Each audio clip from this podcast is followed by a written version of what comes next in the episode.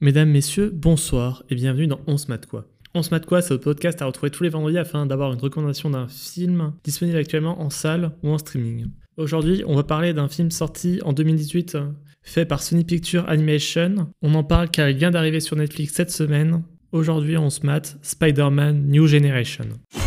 Je m'appelle Peter Parker. La suite, je suis sûr que vous la connaissez.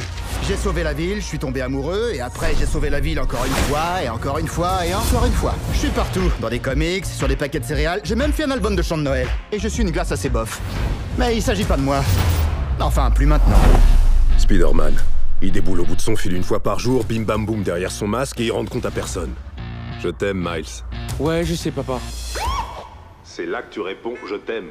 Non, mais t'es sérieux? Vas-y, je t'écoute. T'as vu où on est? Papa, je t'aime. Papa, je t'aime. Reçu 5 sur 5. Je m'appelle Miles Morales. Je suis le seul et unique Spider-Man. Du moins, c'est ce que je croyais. L'accélérateur de particules, tu connais? Tu vas adorer. Dimension en cours d'ouverture. Tu es comme moi. Comment c'est possible Spider-Man New Generation suit les aventures de Miles Morales, un adolescent afro-américain et portoricain qui vit à Brooklyn et s'efforce de s'intégrer dans un nouveau collège à Manhattan. Mais la vie de Miles se complique quand il se fait mordre par une araignée radioactive et se découvre des super pouvoirs. Il est désormais capable d'empoisonner ses adversaires, de se camoufler, de coller littéralement au mur et au plafond, son nuit est démultipliée. Dans le même temps, le plus redoutable cerveau criminel de la ville, le Caïd, a mis au point un accélérateur de particules nucléaires capable d'ouvrir un portail sur d'autres univers. Son invention va provoquer l'arrivée de plusieurs autres versions de Spider-Man dans le monde de Miles, dont un Peter Parker plus âgé, Spider-Gwen, Spider-Man noir, Spider-Cochon et Penny Parker venue d'un dessin animé japonais. Alors pourquoi est-ce que je vous parle de Spider-Man New Generation? L'histoire est très bien écrite et la musique est très bien composée et utilisée. On passe vraiment un bon moment devant, mais c'est pas pour ça en particulier dont je voulais vous en parler. Je voulais vraiment vous en parler par rapport à son animation.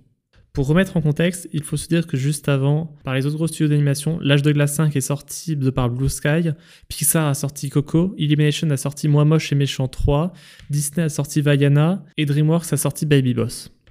Quand on regarde ces films, aussi bien qu'ils peuvent être, leur animation se ressemble beaucoup, on a un peu la même patte et tout va un peu vers la même direction. Disons que ça manque de créativité. C'est là qu'arrive Spider-Man New Generation. Son style d'animation est totalement unique, une fusion des genres 2D et 3D, et ça fait vraiment bien de voir ce vent de nouveautés venir d'un grand studio d'animation. Bien que beaucoup de films sortis après Spider-Man New Generation ne s'inspirent pas forcément de son style d'animation, on peut voir déjà certaines inspirations avec Eddie et Mitchell, qui est produit par le même studio et qui est disponible sur Netflix. Donc de là, c'est pas particulièrement étonnant, mais DreamWorks, en sortant les Bad Guys, on reconnaît aussi pas forcément une inspiration, mais une envie de faire différemment. Lors d'une interview avec le réalisateur des Bad Guys, il révèle que Spider-Man New Generation est vraiment une inspiration qui a compté dans le film. Et on reconnaît aussi beaucoup une envie d'animer différemment et de, de l'avoir plus créative, car avant ce film, les animations des gros studios allaient toutes dans la même direction et n'étaient plus réellement créatives.